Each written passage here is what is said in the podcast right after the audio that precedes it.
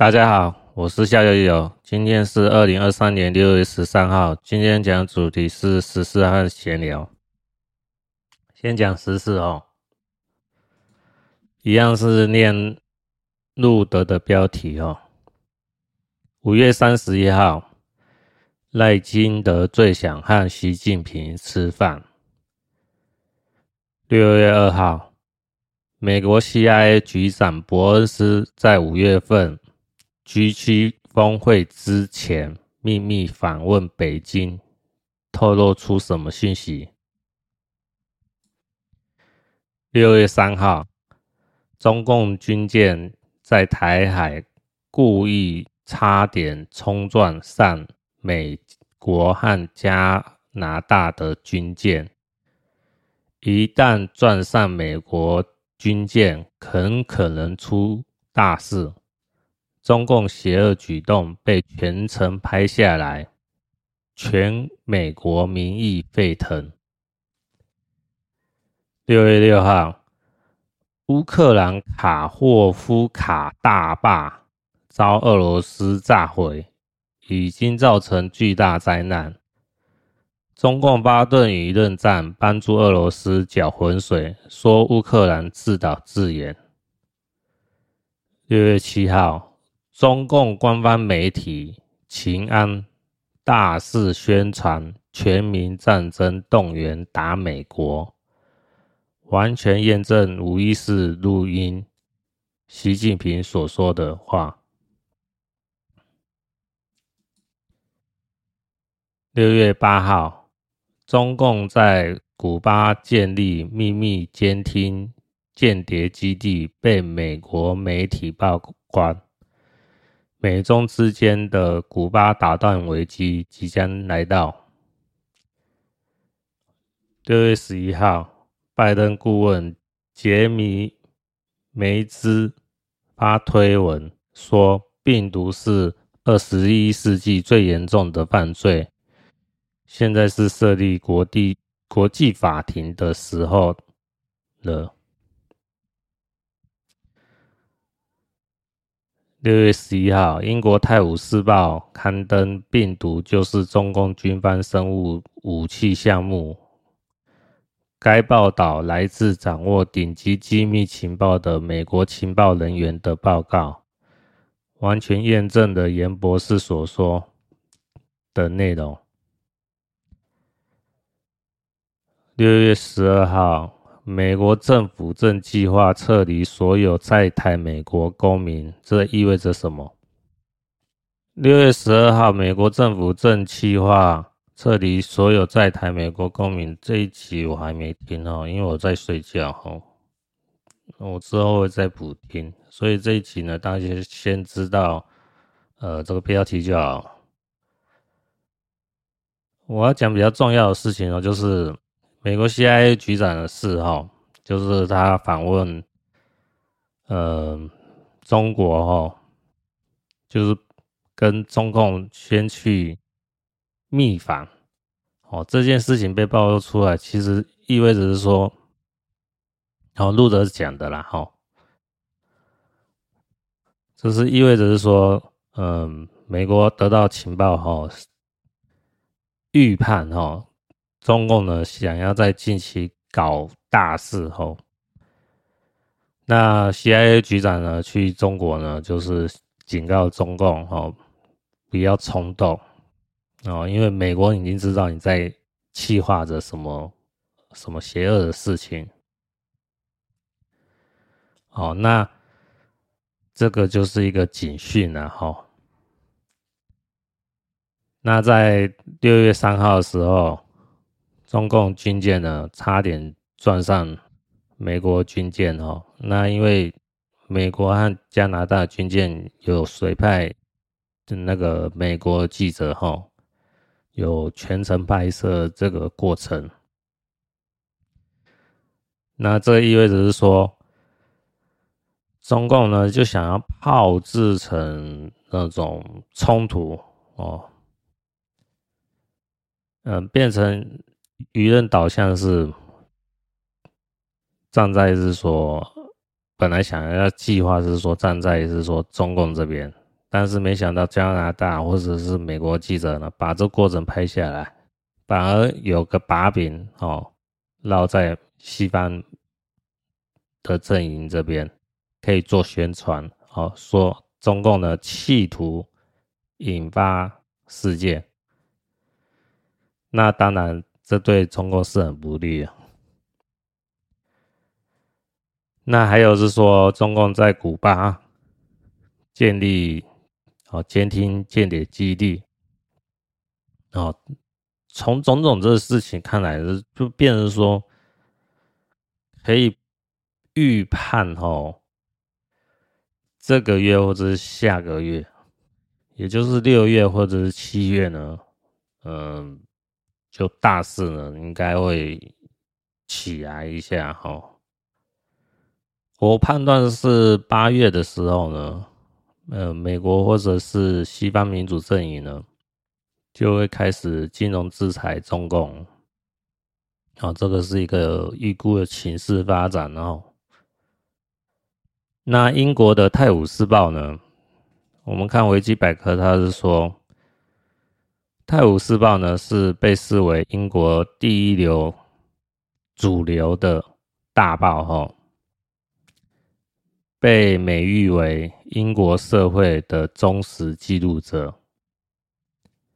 那这是一份综合型的日报哦，是一张对全球政治、经济、文化发挥巨大影响力的报纸。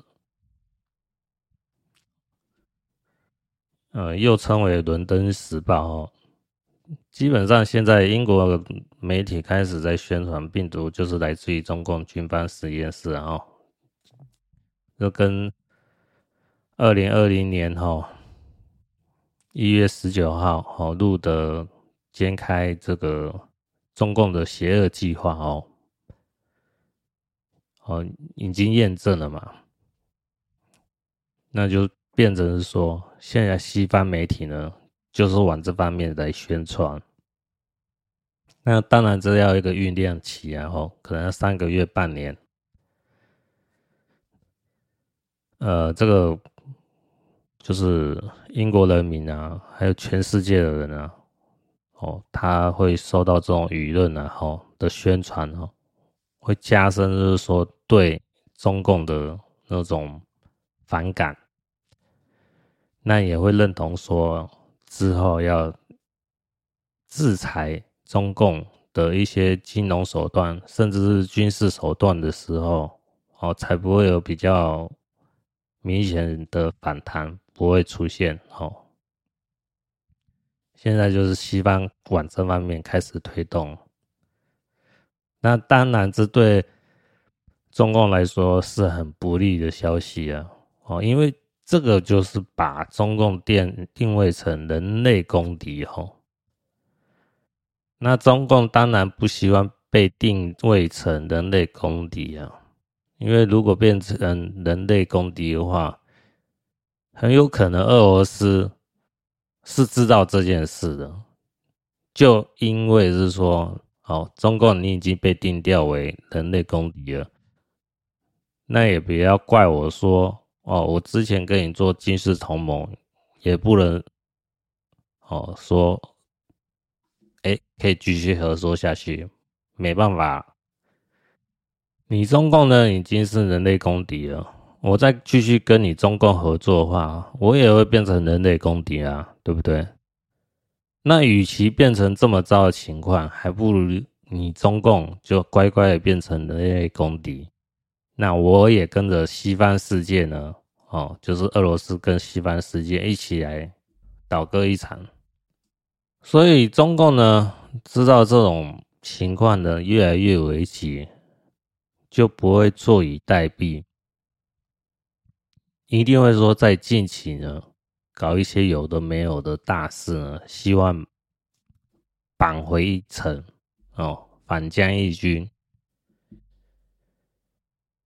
那很有可能就露出马脚，让好美国或者是西方欧盟有机可乘，哦，就是有那个正义的大旗呢，可以举起来对中共宣战哦。那中共也知道是说自己不能有比较大的把柄呢，落在是说美国或者是欧盟手中，就缠着，尽量缠着不发作。但是呢，情况又越来越危急，你不发作，就以后也没办法发作。哦，所以说近期呢，可能。中共呢，就会把本来计划着一段时间之后才能完成的什么邪恶计划、比较大计划来发动，会变成提前、提早来发动。那当然，这种嗯计划呢，就受到很严重的干扰，执行起来的情况呢，也会不如预期那么的明显。但是。又不能不发作，好，不发作的话，以后就没机会发作，就是怕这种情况会发生，所以呢，中共还是不得不发作。这也就是近期呢，就是六月还有七月呢，这个局势升温的会很明显。所以说，为什么呃，中共军舰呢，企图要撞上？美国的军舰，哦，就是这个原因，要把事情挑起来以后，最后可以搅浑水说啊，这个是美国搞的，我中共呢是不得不反击，哦，然后在中共自己国家里面，哦，中共国里面呢，用媒体宣传呢，哦，来说是美国的不对，继而。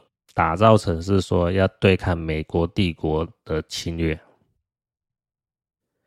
所以很有可能会变成军管哦。在中国这个情况是这样子预判的。从这个角度来看呢，就可以知道六月十二号这个录的的标题说，美国正计划着是说撤离在台。哦，美国公民，啊，这是其来有志哦。所以台海的局势呢是很不乐观的。而一个月前哦，就新闻报道说哦，巴菲特哦卖掉台积电的股票哦，啊，这也是一个警讯的哈。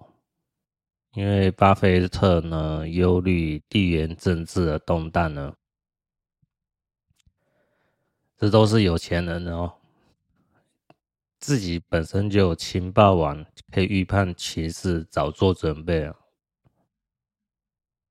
像香港的富豪李嘉诚哦，在二零一七年的时候就已经大量卖掉哦中国和香港的资产。在二零一七年的新闻是有讲到，已经卖掉了。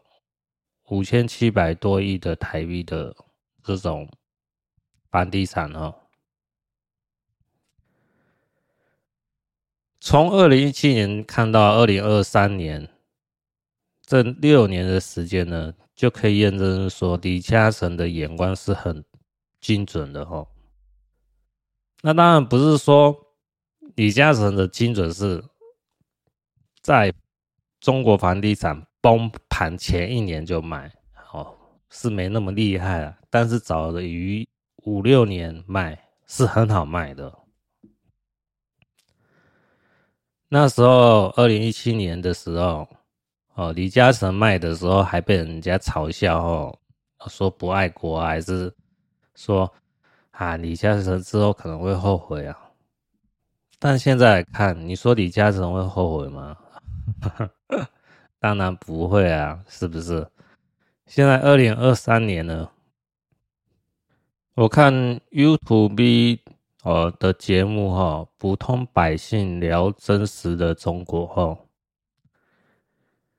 最近一段时间，我看就是说，现在中国的房地产呢崩盘，有崩盘到五十趴，哦，说是很严重的。那中国呢？的官方政府呢，还是要勉强自己去支撑这个房地产哦，就是有房地产的经销商说想要降价卖，中国政府呢就惩罚这个经销商，说不能扰乱哦这个房地产的秩序，不让房地产经销商哦降价出售。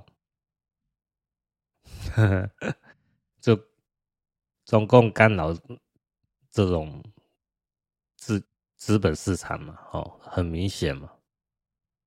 但是政府的手段呢，再怎么样干扰都是有限的，因为人民呢，身处于困难的经济环境当中，就没有钱去买房地产，你这个房地产呢，就一定会泡沫化。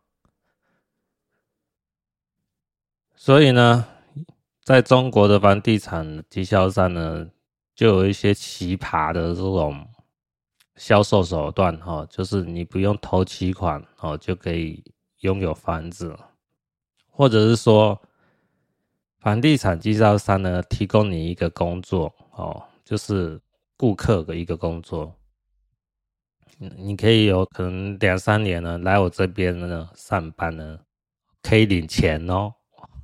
领钱哦，哦，那这种上班呢，哦，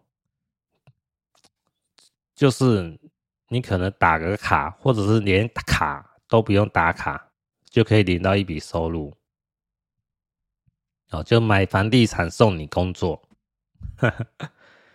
那当然这种是一种变相的退款的手段呐，哦，就是你的房地产，哦，在。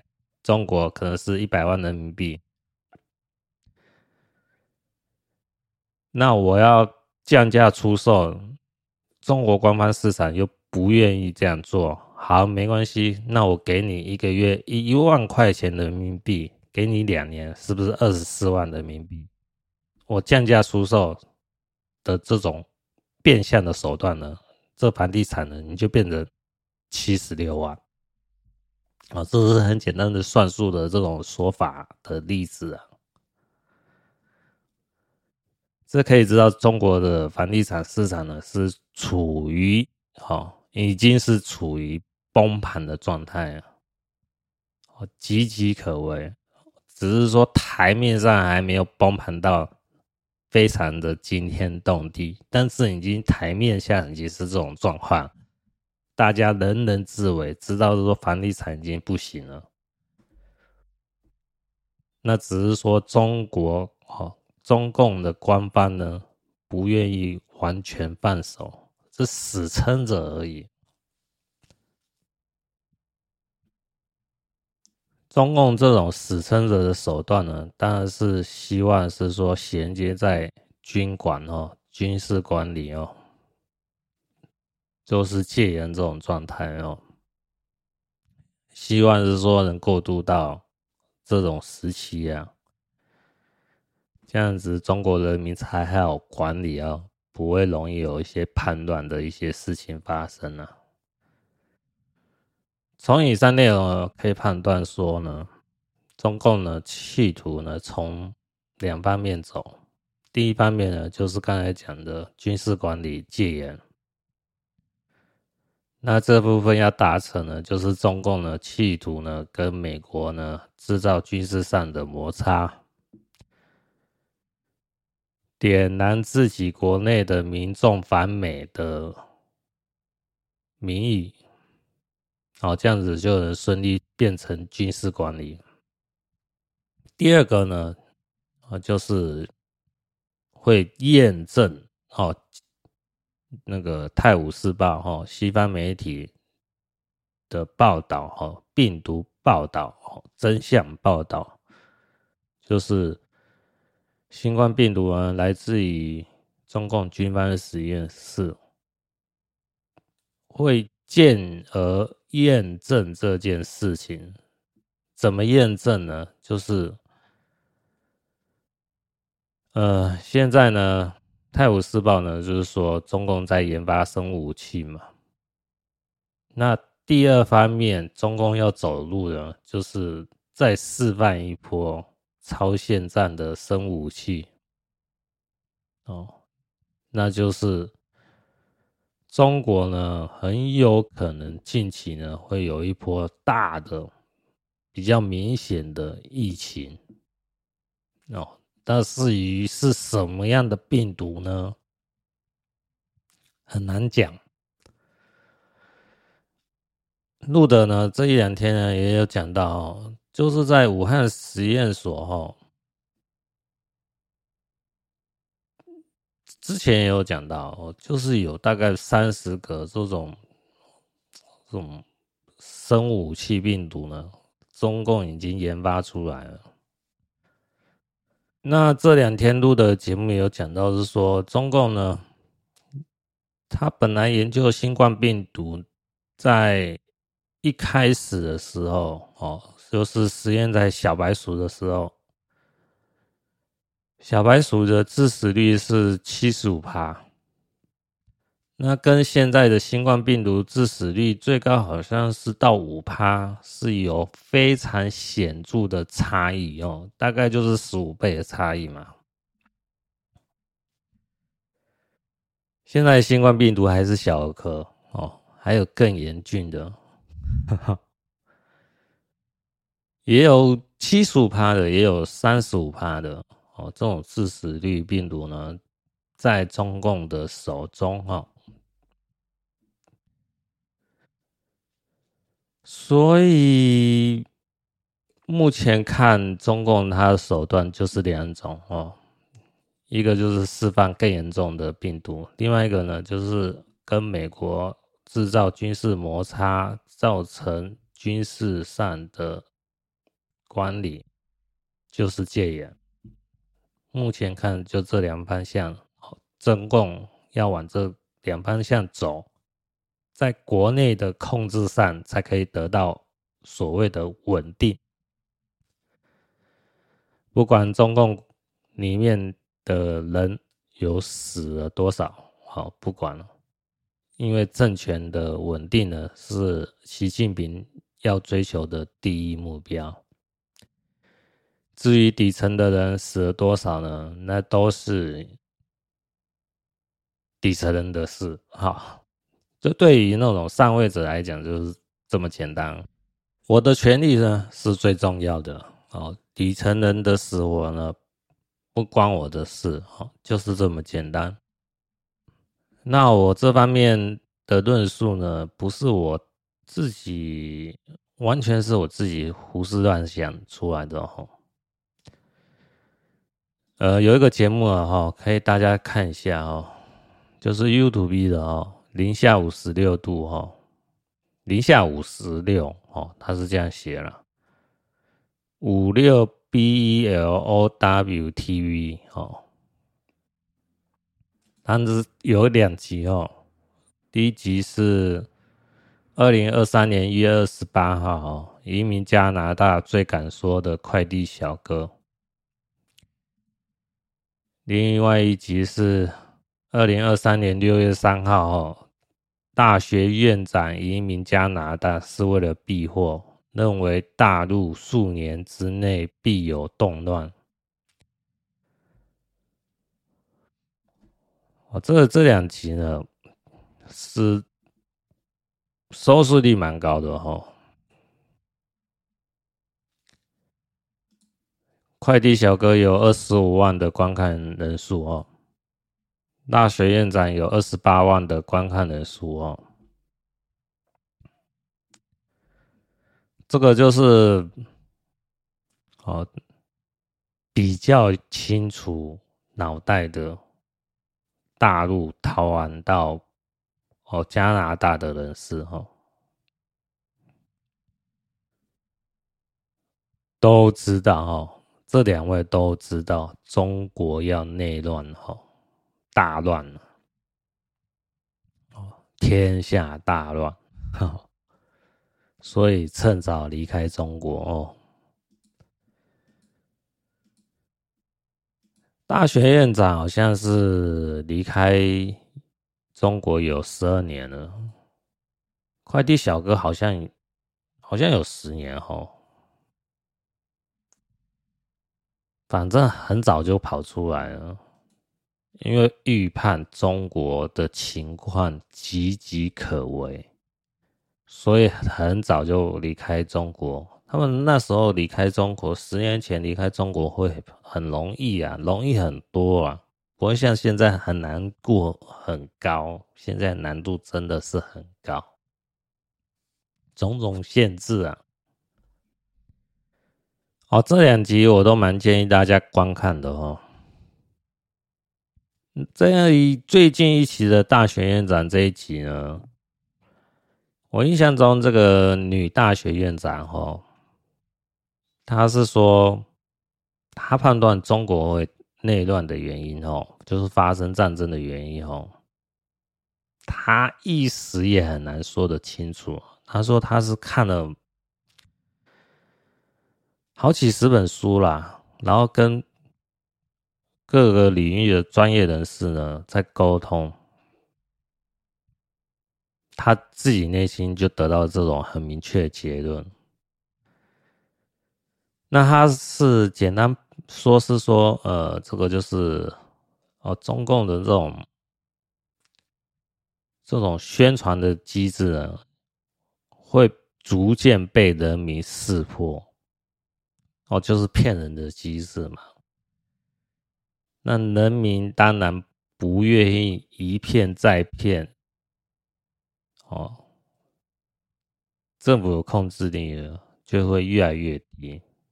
那直到那种临界点呢，没办法控制的时候呢，就爆发，爆发就是发生战争内乱了。哦，大概是我自己听下来心得是这样的。原文可能是没有讲那么简单直白了，哦，大家可以去听听看，哦，这是我印象中的，哦。讲到这呢，我就讲一下，我之前有提到一个。YouTube 哦，叫洛奇哈，R O C K Y 哈，他在六月五号的时候呢，就有陆续哈，就是上下两集哈的节目呢，我认为是有问题的哦。它主要标题是我的高中老师偷渡到美国哦。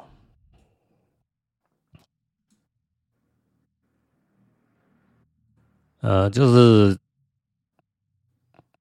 就是美国南部的走线哦，这种偷渡方式哦，那当然他不是鼓励偷渡啦，就是去访谈哦，这种他之前的高中老师的这种心路历程，为什么离开中国哦，来到美国？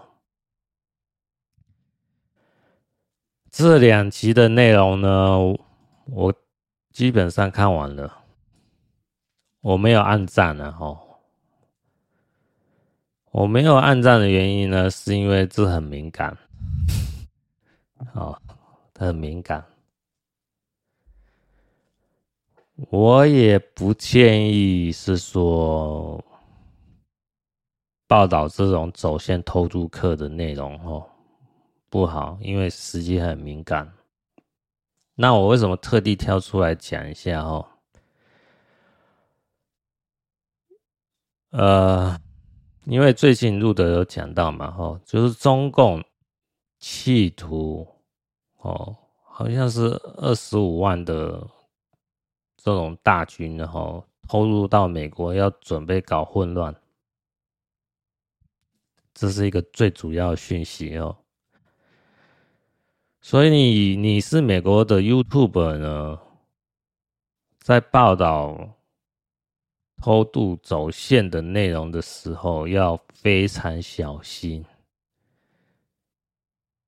你如果是报道这种现象的话，是还好；但是你报道这种偷渡走线的当事人就很危险了，因为你很有可能报道的是。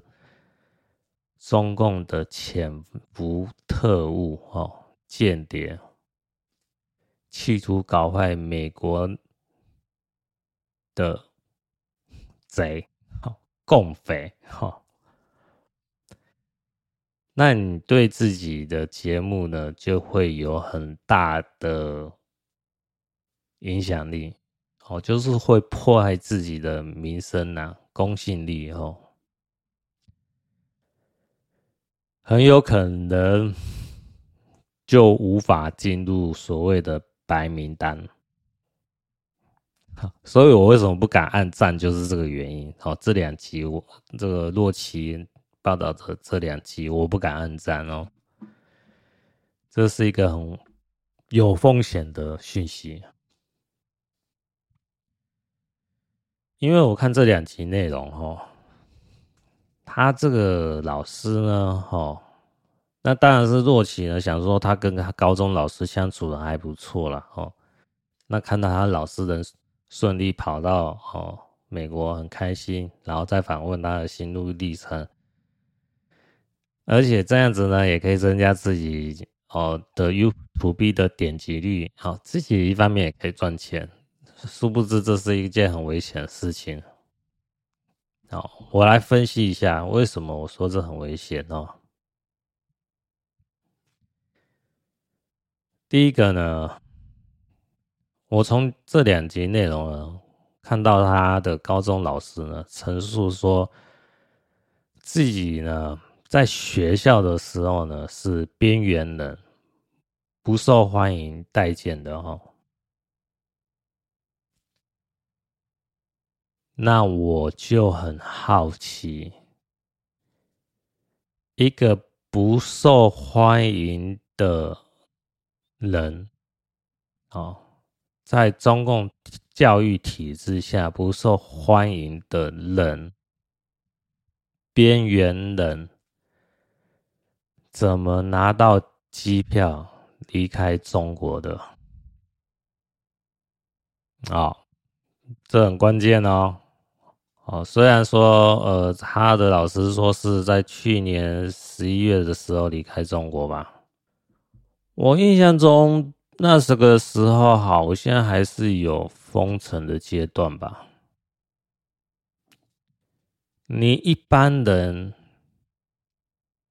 甚至是说自称是学校的边缘人，怎么拿到机票？这个很关键哦。这个问题如果解释不清，那我觉得这一集内容哦，这两集内容都是白搭。很关键的是呢，这两集呢没有陈述解释到他的老师怎么拿到机票离开中国。哦，除非啊、哦，他他的老师呢是呃跨海。哦，就是坐那种偷渡的船，或者是走那种呃西南的边境，哦，到东南亚。哦，如果是这种，我就觉得哦，那呃有可能哈、哦，有可能好、哦。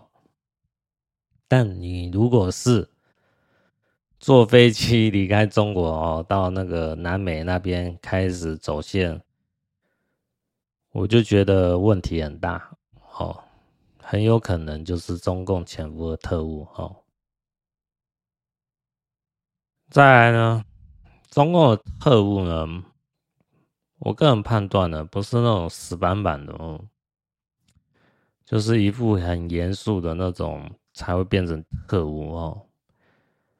因为我看这两集内容呢，洛奇呢跟这个老师呢，哈。好像办什么文学社啊？我觉得这个老师呢，嗯，很开放啊，哦。然后这位老师呢，自己说没有入共产党哦，啊，这是自称哦，谁知道有没有，对不对？是不是？呃，中共特务的特性呢，是你很难预判什么样的人是，什么样的人不是。而且很关键的一点呢，我有在节目当中看到哈，呃，洛奇的高中老师啊，讲话都很小心哦。当你说他小心呢，是是因为是说怕得罪中共哦，影响到自己在中国境内的家人，这也是可以这样讲。但是，一过于小心的话，我就觉得，嗯，是不敢批评自己的善成。那讲到习近平呢，也不会说讲到很难听，哦。所以你说，这位高中老师呢？不是中共特务，我认为可能呢不大。哦，我个人判断中共的特务的可能性蛮大的，我是这么判断。我是觉得啊，在几年前哦，就是新冠病毒爆发以前哦，要讲偷渡走线的事情。可能还好，但是最近一年，如果采访这种偷渡客哦，冒的风险会很大，不智之举哦，不建议，是风险很大的。好，接下来讲台湾国内的政治哦。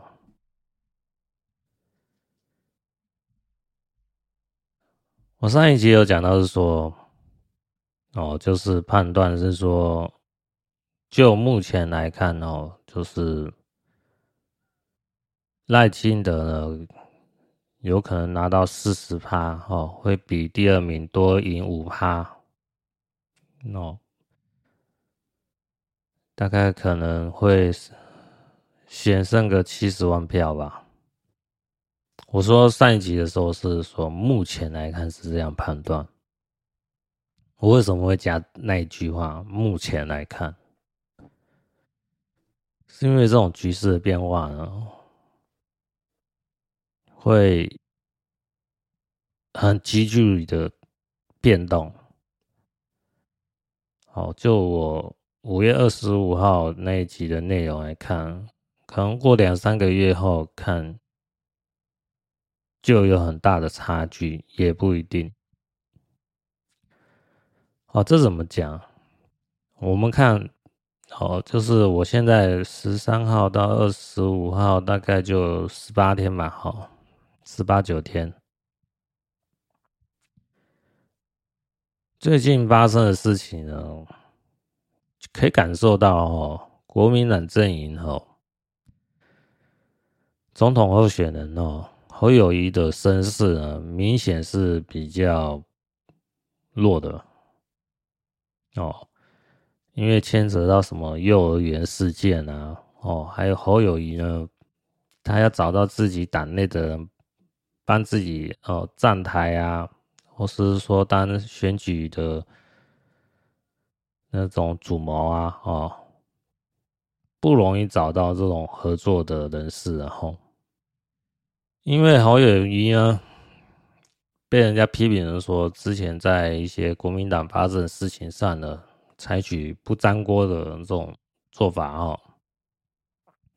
不沾锅有不沾锅的好处嘛，哦，就是会让自己比较清白一点。当然也因为如此啊，你没有帮人家站台背书的话，你就。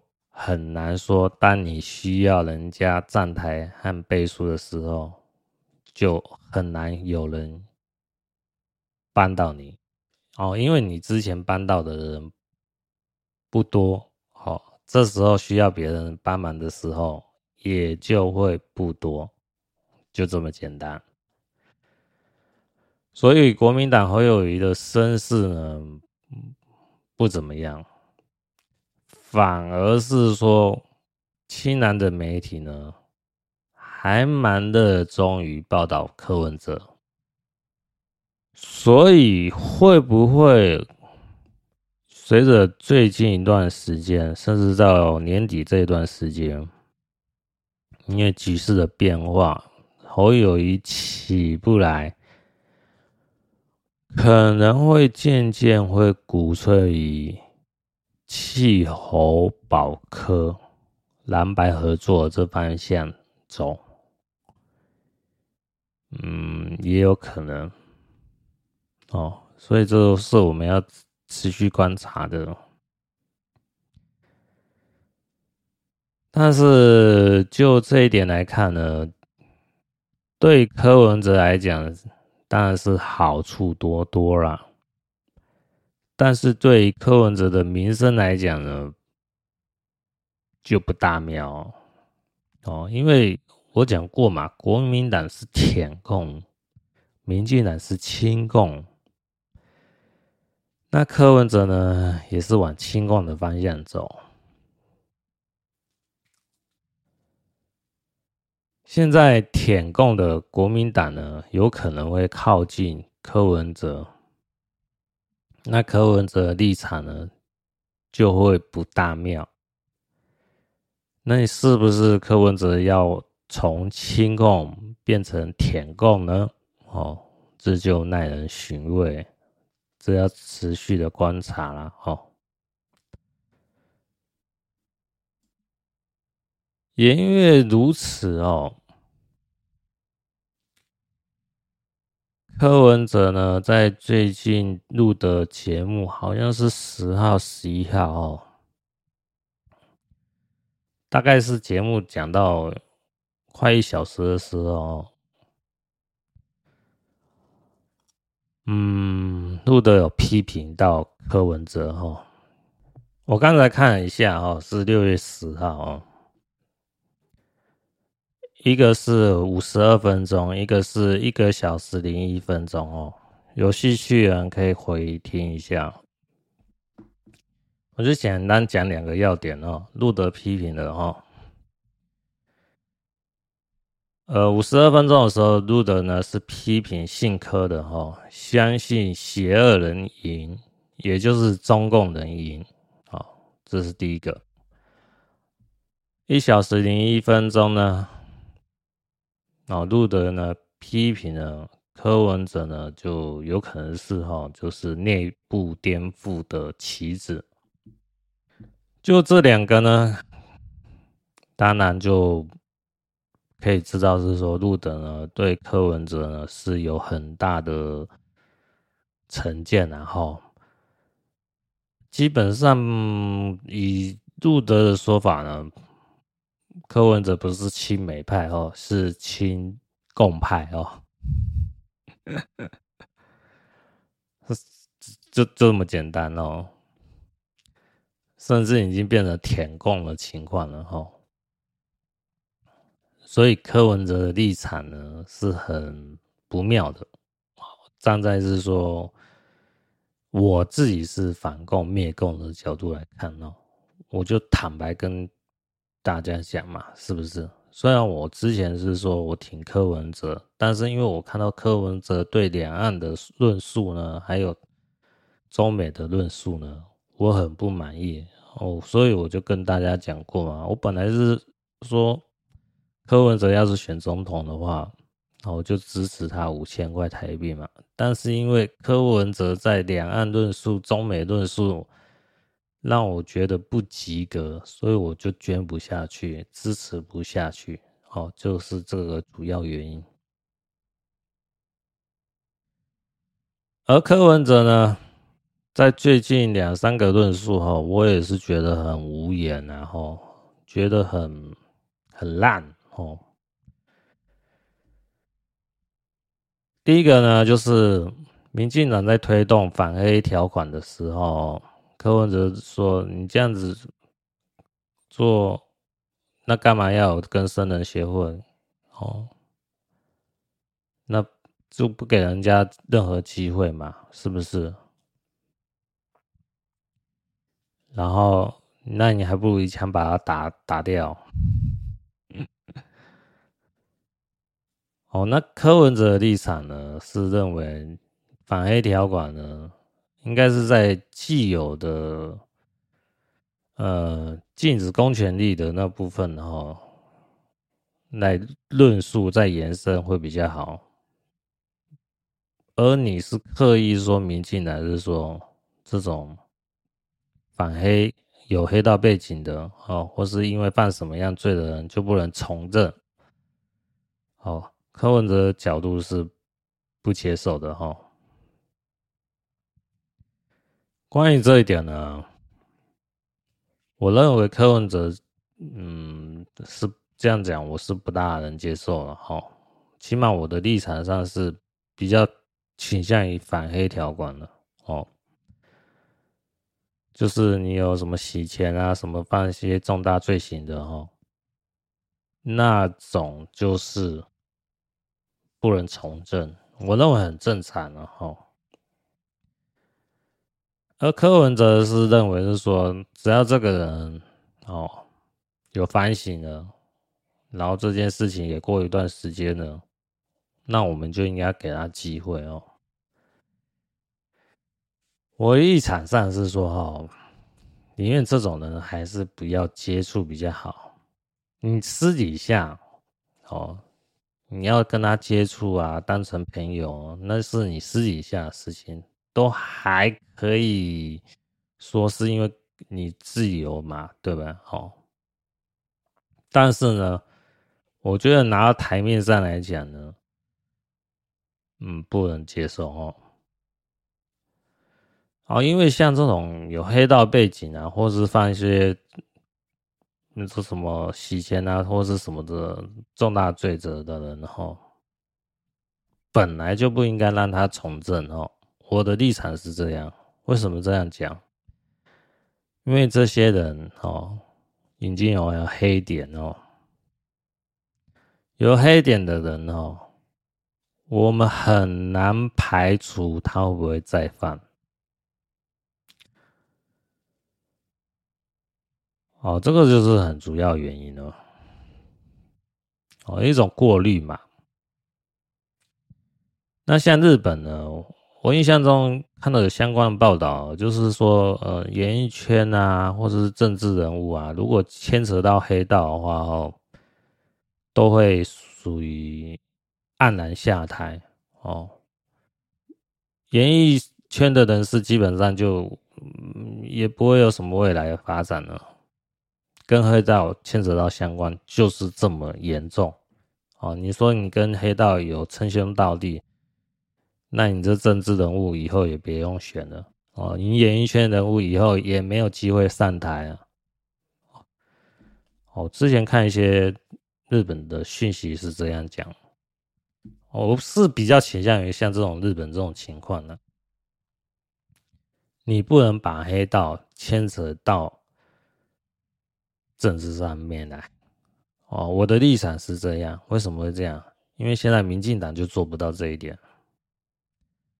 不是说民进党说提出反黑条款，我就支持民进党。哦，这又怎么讲？会不会觉得很奇怪？民进党说反黑，哎，你又支持又说不支持，不是很矛盾吗？我立场是反黑，但是民进党说的反黑就要打一个很大问号。执行起来呢，能不能真正的反黑呢，是另外一回事哦。就是民进党做法。过往几年呢，都是讲的很好听，实际上在执行层面呢，又是另外一回事。好，比如讲，哦，某公司呢，它可能排放废水，哦，那可能假设了哈，那罚则呢是从五万到一千万，哦，那在法官判罚金的时候呢，哦往往就是那个五万块、十万块就解决了，不会是说开到一千万、三百万、五百万，哦，不会，就是，哎、我会罚你啊，轻轻罚一下，轻轻罚一下，那也就是是说，我就放过你啊，我就默许你了。好，现在看到这种民进党执政的司法的改革，就改成这样子。好，虽然是说定义某个什么环境污染罪啊，它有最小刑责和最大刑责，往往不是取到中间值，往往就是判最低刑责的部分。那你这样有吓阻的效力吗？那、啊、当然没有嘛。呃，我记得那反黑条款好像说是说有什么十年。那我讲一个不好听的啊，法官判刑，我判你一年、两年、三年、四年、五年、六年、七年、八年、九年，你这个人还是可以从政。我就是不判你十年啊，以上我就不判了，十年以上我就是不判啊。那这样子不就是一个漏洞吗？那这样子法律的设定有意义吗？那就没什么太大意义哦，就是一种宣传的手段嘛，是不是？哦，那当然，民进党可以是说我不干预司法的判刑嘛，讲的是很好听嘛。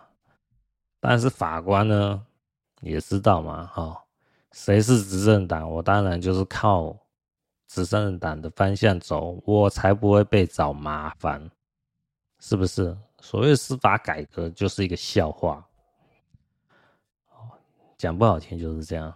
所以说，民进党说推什么反 A 条款，那个不让他从政，我也是笑笑就听了哦。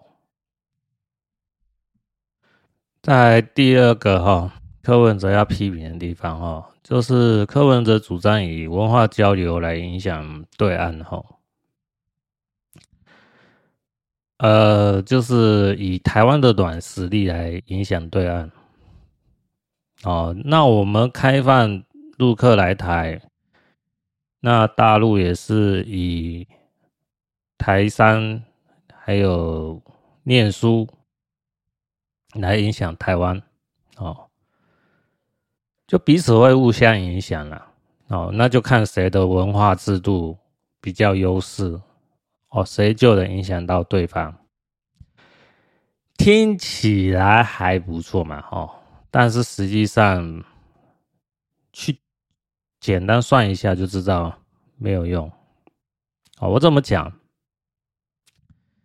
我们以台商还有台湾留学生，哦。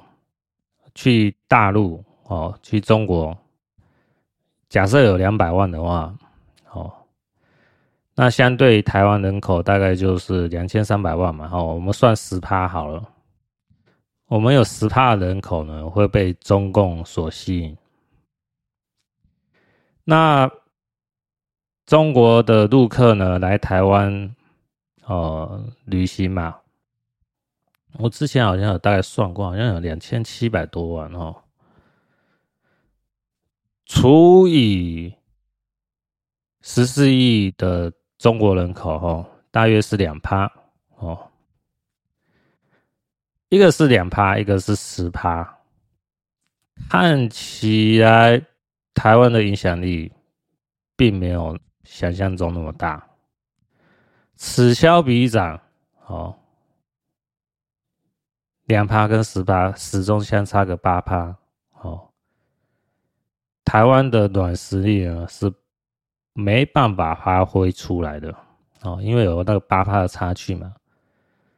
那在现实的情况当中呢，不可能两趴，哦，为什么不可能两趴？这两趴呢，是我挖很大的很大的说，哦，你说陆客来台湾两千七百万。这两千七百万可能都被影响到吗？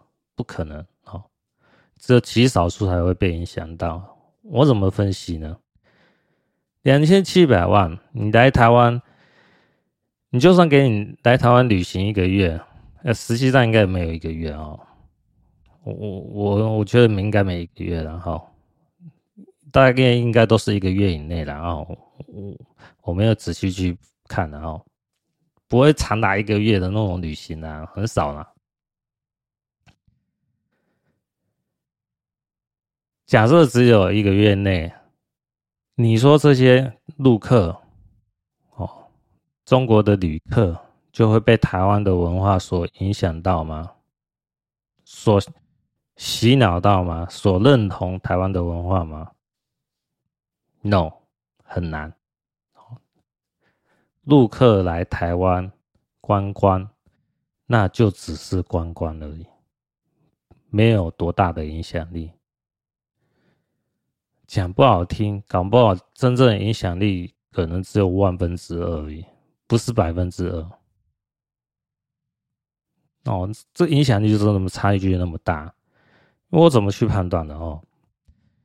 因为我看 YouTube 有两个节目哈，这是我我有时候在观看 YouTube 哦就看到的，所以有有观察到的。然哦，举例啊哈，大家可以去搜寻这两个节目。一个是陈老师来的哦，然后他就是好像是海南岛还是哪边的哦，后来跑到美国就批评中共政府哦。他本来这个陈老师呢，他来台湾是当学生嘛，哦，我们假设他来台湾念书四年，他四年才能是说有比较清楚的认知到台湾的情况，哦。认同台湾，那我们不要讲四年嘛，起码也要念个书个一年或是两年吧，你才会认同这个文化嘛。哦，要生活在这环境当中，被这文化当中的人事物慢慢影响到，你的脑中的开就会开智哦。不是说来台湾以后，哦，你看台湾的一些新闻媒体，你就被影响到，你就认同台湾了。很难很难呐，啊，所以说你说台湾要用这种软实力，用文化去影响到中共呢，很难呐。那我刚才讲到，一个是陈老师，另外一个是何新尧哦，他好像自己叫大尧哦，一个陆配哦，他好像是在去年二零二二年拿到呃中华民国身份证。好像待在台湾十年才能拿到身份证哦，所以说以这个何新尧的例子呢，他是好像是二零一二年来台湾的。那我看网络上呢，他本来是在哦中国的那个网络平台哔哩哔哩也有支呃也有上映自己的节目哈影影片。那在台湾 YouTube 也有上影片，可是，在是二零一九年以后，哦，这个呃陆配呢，他就停止在中国哔哩哔哩的更新，后来的重心是在台湾哦的 YouTube 哦，那是有人是。判断是说，他是在二零一九年呢后，他知道是说他没办法在两个平台呢讲述两种不同理念的影片，那最后是选择在台湾，哦，那就是讲哦认同台湾嘛，所以才会是说最后是选择在台湾 YouTube 嘛，哦经营他的节目，那这个过程呢，我们实际上就看是要七年。哦，二零一二年来台湾，嫁到台湾，二零一九年才放弃中国大陆网络平台哔哩哔哩，七年时间。好，那陈老师呢？我们要以比较保守来讲，就四年时间。哦，四年和七年的时间才可以说影响中国人以这种软实力文化交流，是要以年来看的。哦，以保守来看就要四年，哦，以比较久一点来看就要七年。那你说陆客来台湾可能还不到一个月就被影响吗？不可能哦。所以说柯文哲这一套论述呢，以文化交流软实力影响对岸呢，我认为就是一个自欺欺人的说法。哦，那在中共角度来讲啊，当然是希望你这样讲啊，对不对啊？啊，知道你根本影响不了我这边中国的人民，因为时间太短了，影响不了。啊，不是说台湾的这种自由民主的氛围没办法影响人，而是就是说影响人要一段时间哈，而且这个时间可能要以年来算。那你陆客来台湾才不到一个月，影响得了吗？影响不了，有限，很有限。那柯文哲这套论述呢，就很符合中共哦，因为中共知道啊，你讲这套话吧哦，就是表面的功夫，讲给台湾人民听听哦，对我中共的政权呢，是丝毫没有多大的影响力。我当然允许你这样讲。哦我可以让你讲这种，哦，你要影响我可以呀，可以呀，但是我知道你影响不了我多少，哦，就像是蚊子呢，叮在我们人类身上呢，会痒痒的哦，肿一个小包痒痒，过一会就消掉，就这样子啊。你说这蚊子有多大杀伤力啊？没有多大杀伤力哦，就是很烦而已啊，哦，就这样，嗯，就这样子啊，叮一下，哦，叮一个小包没了。顶多就是这样，对于中共来讲就是这样。好，那中共呢，当然就会比较喜欢柯文哲这套论述，因为这套论述呢是属于糊弄台湾人民。那美国呢，为什么就是说想要就是说逐渐推动一些政策还有军事行动，就企图要围堵中共，甚至要消灭中共，就是知道你台湾要影响中国呢？这套路已经是行不通了，完全行不通。过去二三十年来看，就是这么明显。以数据来分析判断也是这样。如果台湾影响中共有成的话，哦，那中共就会说，哦，就放弃武力来反台啊。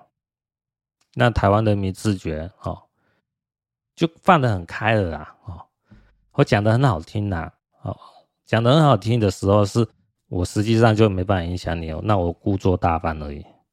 但是实际上，中共呢，他没有放弃武力犯台，始终都没有哦。就是他知道哦，你台湾要是想要搞一些小动作，我就要以这个借口来侵犯你台湾。那当然，习近平哦，呃，侵略台湾的情况呢，在路德有讲了，武力犯台的情况呢。比较低，因为武力犯台的话，哦，美国会介入。那最主要是内部颠覆，哦，所以说柯文哲有讲到是说，呃，中共要对付台湾的是斩首战，哦，这套说法呢，哦，是糊弄台湾人民的，哦，不可行的，哦，因为中共如果斩首战发生在台湾的话，哦，假设然后。那是最好的事啊！哦，对美国来讲，你这个就是武力犯台啊，我一定可以介入啊，对不对？而且斩首战，那也只是斩那个手，能死多少人？死伤哦，大概可能就一千人左右吧，了不起一万人啊！哦，斩首战呢？哦，这对于美国来讲，哦，台湾牺牲那么一小部分的人。那美国就可以顺利来介入哦，台海局势，保护台湾，顺便可以最主要就是保护美国利益。你说美国难道不希望发生这种事情吗？好，当然是希望啦，对不对？啊，但是不能明讲。哈 哈，美国是希望哦，中共发动发生那个台斩首战，那美国就可以介入台海局势。美国当然不能。讲那么白啊，对不对？美国不能讲说发希望发生战争嘛，但是啊、我们透过分析可以知道是说，美国呢，哦，是知道是说，中共只要武力犯台就会介入。那当然，中共也知道啊，这这种斩首战就是一种武力犯台，那美国一定会介入，那 根本没有效果啊。对统一台湾来讲是没有效果，中共当然就不会走这条路啊。所以中共发动斩首战，这个是不可能会执行的。好，所以柯文哲说台啊，中共会对台湾发送斩首战是第一要线哈，所以也是糊弄人民的，好糊弄台湾人民的。那中共也希望是说柯文哲讲这方面的论述哈，因为制造一种危机感嘛哈。那台湾人民呢，进而比较希望是说所谓和平统一。那所谓和平统一就是投降啊，就是把台湾卖掉嘛。好，最后。让中共呢顺利接收台湾以后，就会清洗啊一些反抗分子嘛。我预估会会有上百万人遭殃了吼。如果那种情况发生，就是这样子，我可能就是其中之一啊。讲白了就是这样。哦，我就有可能是被清洗的之一啊。哦，讲白就是这样子。那我当然不希望发生这种事啊，所以说柯文哲这套论述我没办法接受了。还有最近是说柯文哲如果说他当选总统，第一要发展的是皖军哈，皖路军队哦，这一听我就知道这根本是是搞笑的哈，完全没有屁用哈。怎么讲？就像哦，呃，你知道你的呃对面邻居呢？哦，是强奸杀人犯，他三不五时就威胁你，然后你对付他的方式呢，就是在他家面前呢，哦，撒泡尿就结束了。你觉得这有办法遏制对方吗？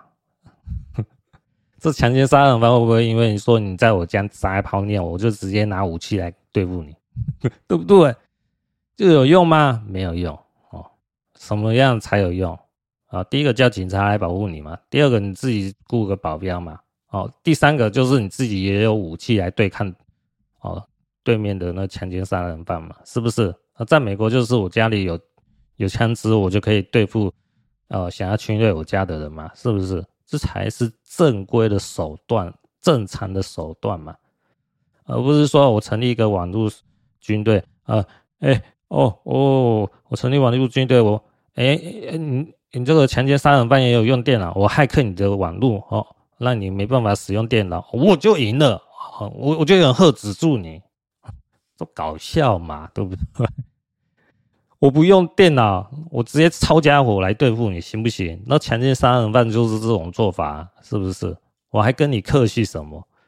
哦，你不让我用电脑，这只是激怒我而已嘛。所以柯文哲，哦，这个。三四种这种说法哦，很令人失望，然后绝对是不及格。我讲白了就是这样啊。那我这样讲是不是说，好赖清德就是很好的选择呢？啊，我也不见得这么认为哦，因为我有看过哈，好像是。呃，五年前的影片哈，在 YouTube 哈，商业周刊的标题是独家专版哈，柯文哲评赖清德。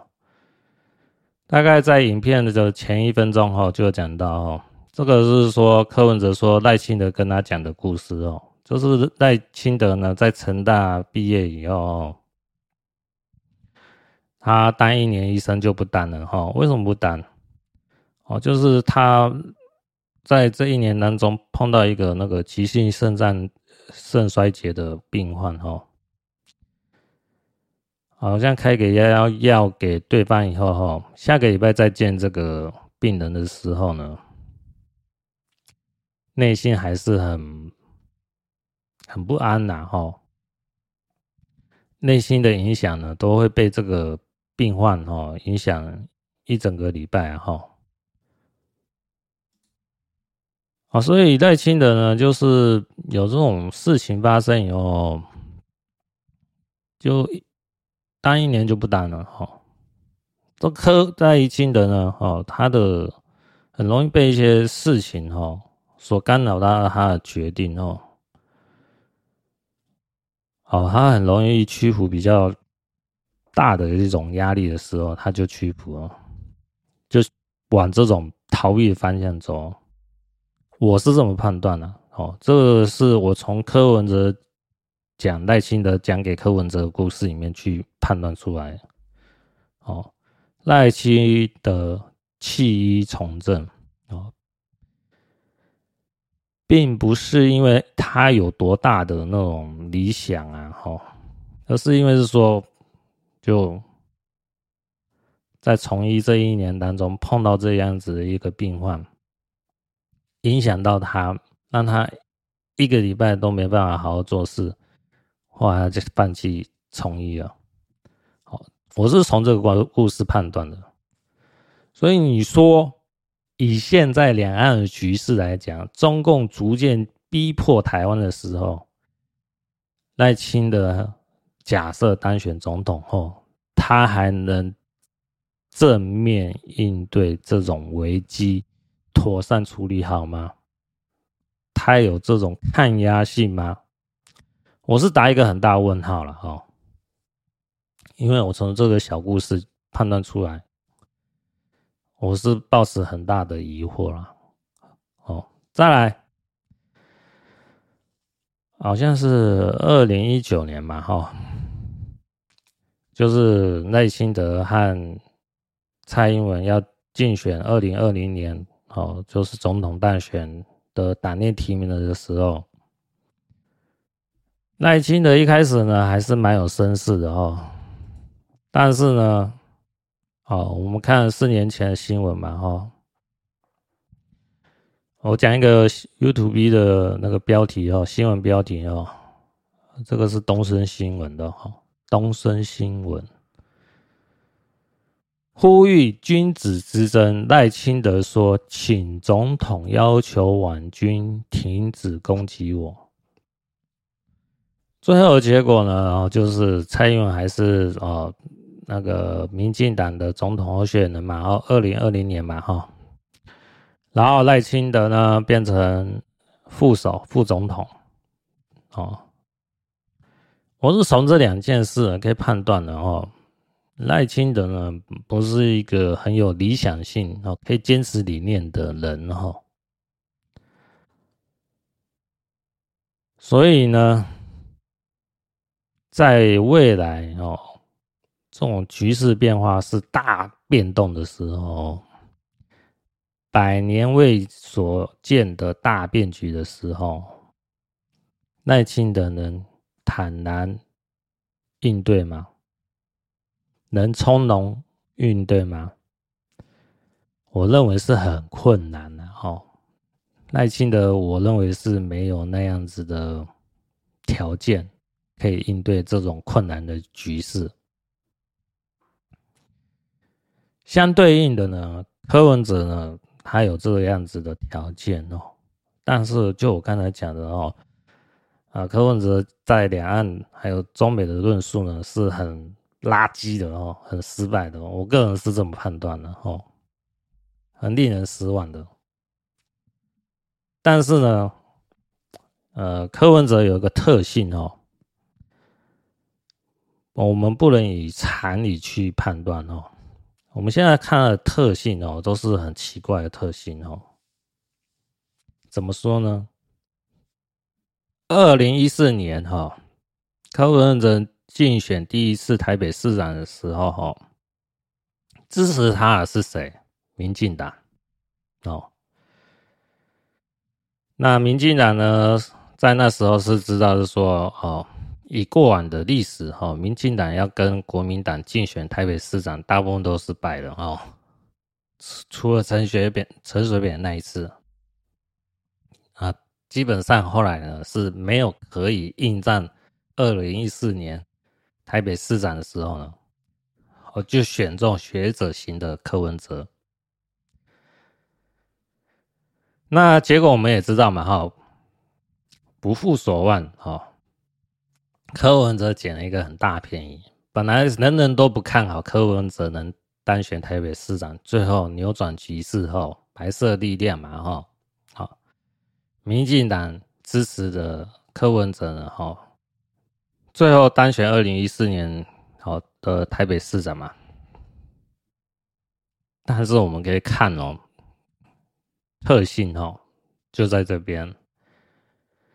最后呢，柯文哲跟民进党反目成仇后，也就是说，最后呢，民进党呢，哦，没办法控制柯文哲，是因为柯文哲有他自己的想法哦，这种施政理念呢，不听民进党的话，最后民进党利用他的媒体啊、网军啊各方面一直打压柯文哲，这个就是柯文哲。柯文哲虽然一开始会屈服于某种势力之下，他会利用这种势力来达成他的政治目标，我是这样判断。那会不会这一次呢？中共也是他所要利用的团体，耐人寻味哦。